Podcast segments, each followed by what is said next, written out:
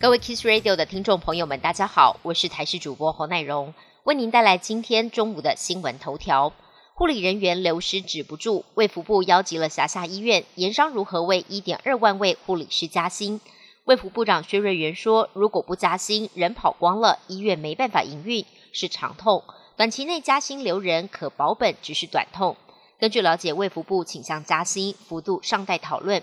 此外，为了改善我国高教人才低薪及断层问题，行政院预计自明年起五年投入三百三十二点九亿元改善。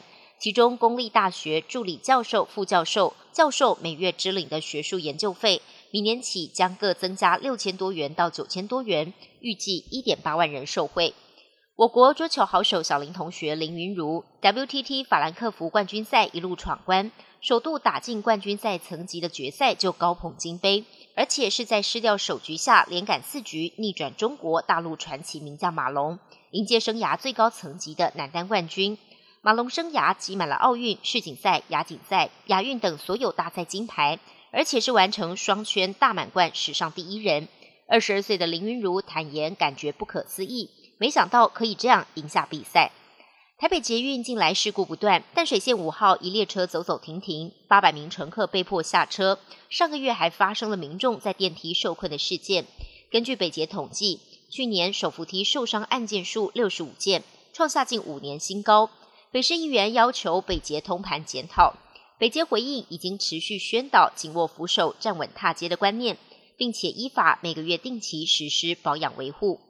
外电消息部分，美国国务卿布林肯这两天在中东地区穿梭访问，还走访了约旦河西岸。巴勒斯坦自治政府主席阿巴斯敦促布林肯说服以色列停火。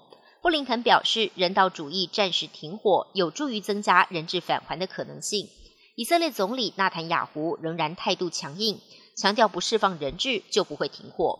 随着加萨爆发人道危机，全球力挺巴勒斯坦的声浪四起。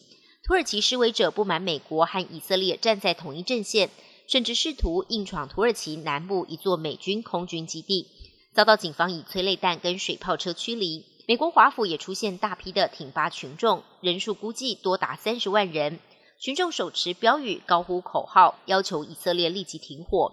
而希腊雅典、巴基斯坦以及印尼等地也持续涌现挺巴浪潮。哈马斯卫生部表示，以色列空袭已经导致加萨九千七百多人死亡，其中包含了四千八百名孩童，平民死伤严重，也让以军的做法备受质疑。德国汉堡机场长达十八小时的人质危机平安落幕，一名男性嫌犯向警方投降，他挟持的四岁女童也平安。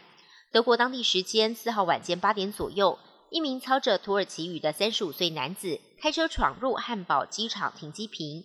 随后两度对空鸣枪，并且扔出两个着火的瓶子。